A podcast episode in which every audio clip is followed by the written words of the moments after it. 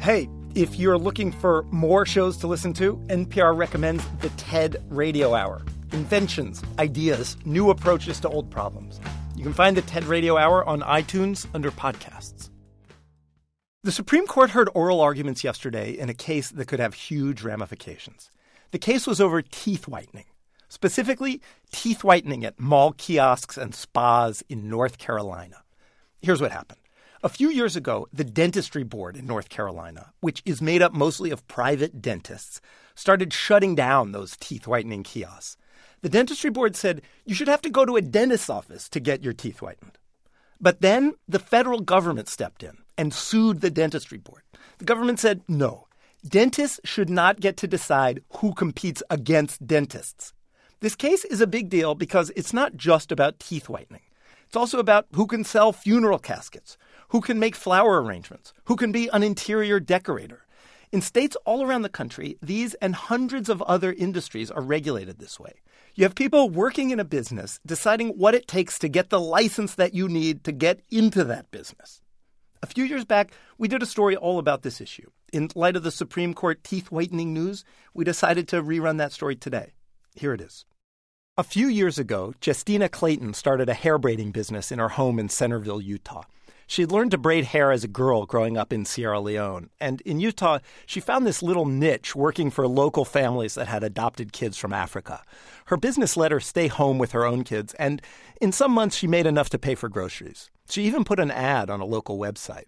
Then one day, she got an email from a stranger who had seen the ad. But it said it's illegal in the state of Utah to do any kind of extensions without a cosmetology license. And I thought, no way. I responded, I said, go ahead and report me. But just to be on the safe side, she called the state licensing office. And she found out that she did need a license, and that to get it, she'd have to spend more than a year in cosmetology school. Tuition would cost $16,000 or more. I was really upset. You know, who am I threatening here?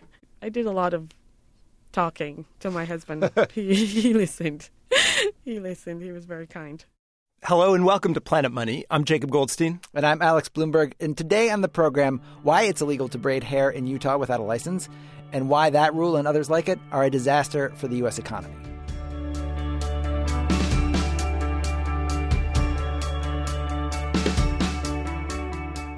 After she got that email and found out she needed a license, Justina closed down her business. She figured it just wasn't worth the time and money to go to school. But she did get to go and make her case to the board that regulates hair braiding in Utah. Full name of that board, by the way, the Barber Cosmetology slash Barber Aesthetics, Electrology, and Nail Technology Licensing Board. Thank you. So, uh, to, to get ready for her meeting with the BCBEENTLB, uh, Justina called around to different cosmetology schools in Utah. She found out those schools taught little or nothing about the African style hair braiding that she did. Uh, she also learned that there are some other states where people can do African hair braiding if they pass just a basic safety and hygiene test and pay a registration fee. And so she took all this and put it together into a PowerPoint presentation explaining these things. And then she went to the board meeting and waited outside the meeting room while the board took care of its other business. So finally, it was my turn, and I got in, and I was super nervous. I stood up and I started talking, and there was this one lady who just kept making, you know, just sounds as I as I would talk. It's like, yeah, right, you know, just under her breath. She kept doing that, and then. And what was the impression you got from what she was doing? That she didn't believe anything that I said the chair of the meeting, she said that I would have to change the law because, as the law is written, if you touch hair for money, if you style hair for money, then you need a cosmetology license. She said there's nothing that it can do. What happened to Justina happens all the time with all different kinds of jobs all around the country there is this patchwork quilt of state licensing laws, and it covers hundreds of different professions. It's not just, you know, doctors and lawyers. It's garage door repairmen, it's interior designers, it's landscapers, athletic trainers, masseuses, and literally hundreds of other professions. And the ostensible reason for all these licensing requirements is that these requirements protect the public in some way. Charles Wheelan teaches public policy at Dartmouth and the University of Chicago, and he says that may be true but for people in licensed fields, a licensing law can serve an entirely different purpose altogether. It's also a way to make your competition go away. And that if you are practicing a profession, anything, so let's use um, manicurists as an example, and there's a lot of competition, say from uh, Asian immigrants, which is the case in Chicago, and you want to limit that competition, you can go to your state legislature and you can say, you know what, it should be harder to be a manicurist. You should have to pass an exam or hold a degree or do assorted other things. And in that case, you've really just built a fence around your profession that keeps out competition, lower supply, and basic economics says that means you're going to do better. You either get paid more or you'll have more work. And for the rest of us, that is for those of us getting manicures, this means that manicures are more expensive. Maybe you've noticed that yourself. I'm paying an extra dollar or two for my manicure. Now, that might not be a big deal. Maybe it doesn't bother you that much. But there is this other big problem with these licensing laws. They make it harder for people to find work. One clear example is Justina, who we heard from at the top. You know, to get work in this profession now, she has to go to school, she has to spend a lot of money. But even if you have a license, chances are it's a state license, and it probably won't work in another state. Well, licensing is not particularly good for anybody who's trying to switch professions or trying to move to another location where the economy may be better. So we know in general mobility is pretty good as a salve for a bad economy because some places are going to be stronger than others. So people may be leaving Michigan when the auto economy is weak. They may be going to the Southwest if there's a lot of growth there. So part of what we like about the labor market is you get price signals and unemployment signals, and people should go where there's demand. As soon as you introduce state licensing, it just makes it that much harder for people to do those things. And I want to go on record as saying that I'm not averse to regulation in general, and I'm not even averse to the idea of licensing some professions. I just think that we've done it so horribly and so scattershot in terms of who gets licensed and what they have to do to become licensed that it's become kind of a monster and the monster is huge. You know, we're talking about a, a big swath of the labor market here.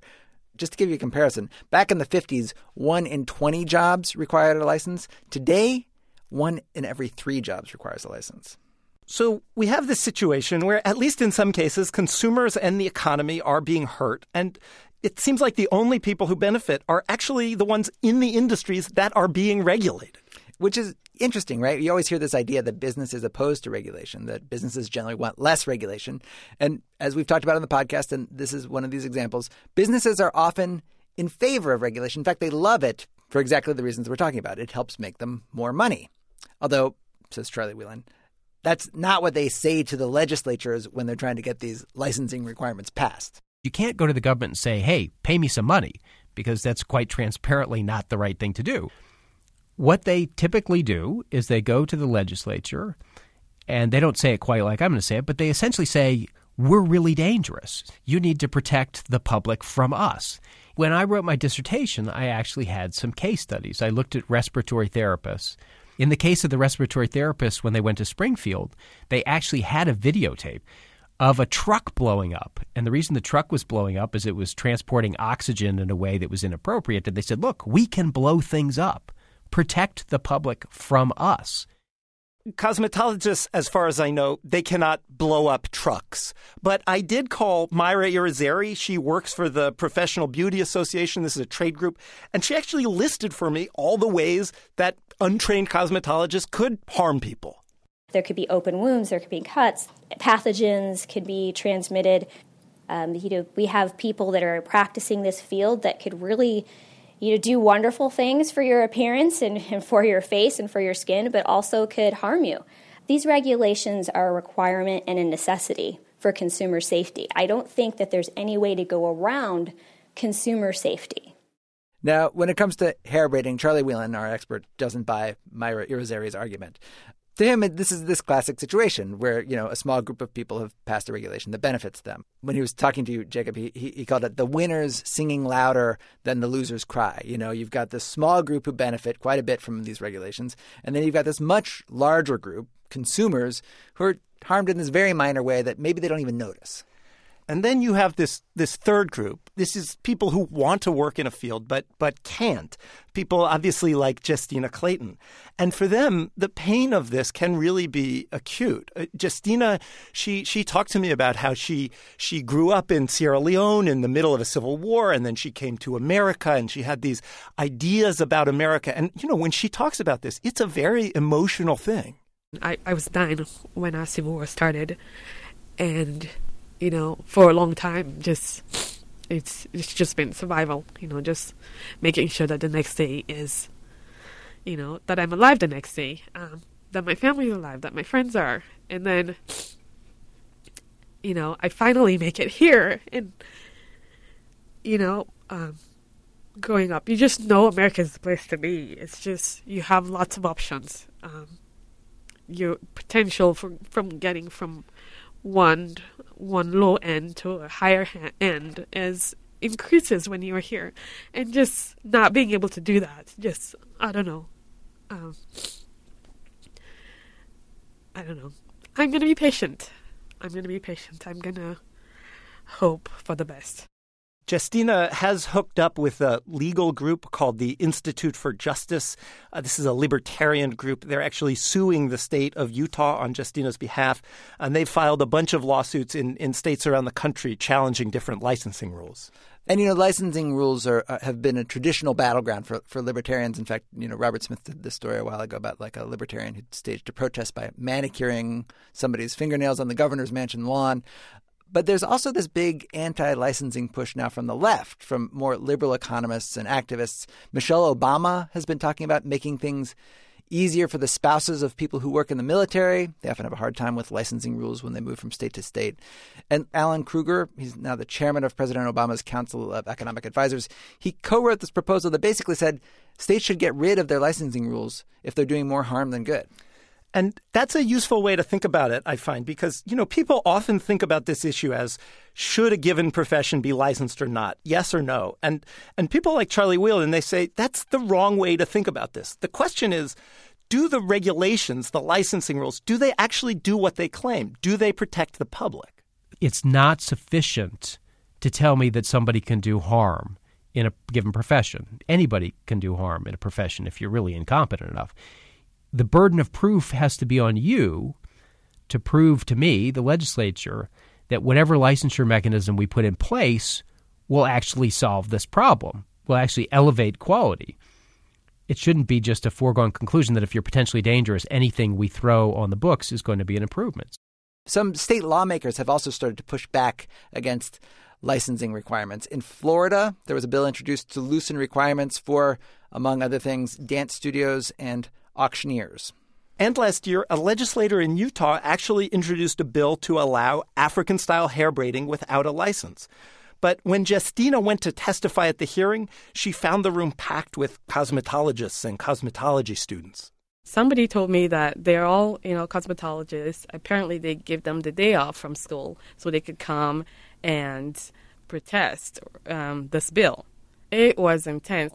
The cosmetologist succeeded. The bill, it didn't become a law, and it is still illegal in Utah to braid hair for money without a license. That's how the story ended back in the middle of 2012.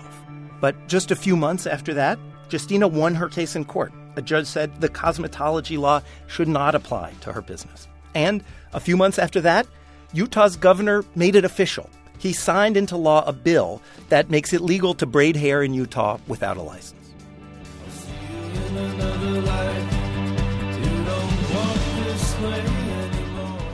Today's show was produced by Jess Jiang. You can email us at planetmoney at npr.org.